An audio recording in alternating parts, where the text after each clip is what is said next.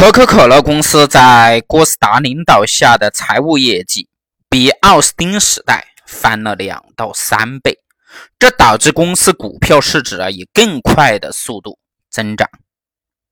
一九七四年到一九八零年的奥斯汀时代，公司市值从三十一亿美元增长到了四十一亿美元，平均增长率只有百分之五点六。大大低于标准普尔五百指数的平均增长速度。在这六年中，公司每一美元留存收益仅生产一点零二美元的市场价值。郭斯达上任后，一九八零年到一九八七年，可口可乐公司股票市值年均增长达到了百分之十九点三。尽管1987年10月美国股市发生了灾难性的崩溃，公司每一美元留存收益产生了4.66美元的回报。1987年到1992年，可口可乐公司股票的市值从141亿美元升到了541亿美元。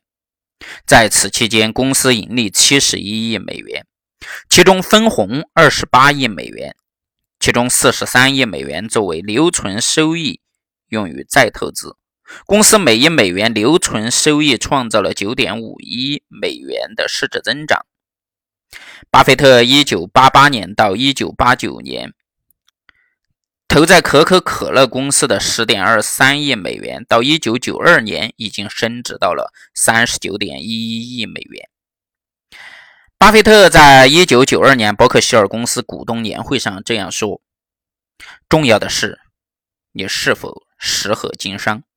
他说的一个最经典的例子就是你未来可以在一九一九年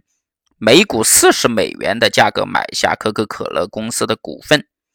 巴菲特说，一年后的股票价格是一十九点五零美元。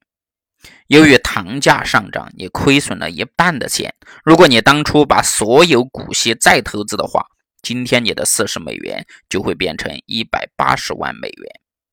这其中经历了经济萧条和战争，还有什么能比投资于一个优秀的企业所带来的回报更高的呢？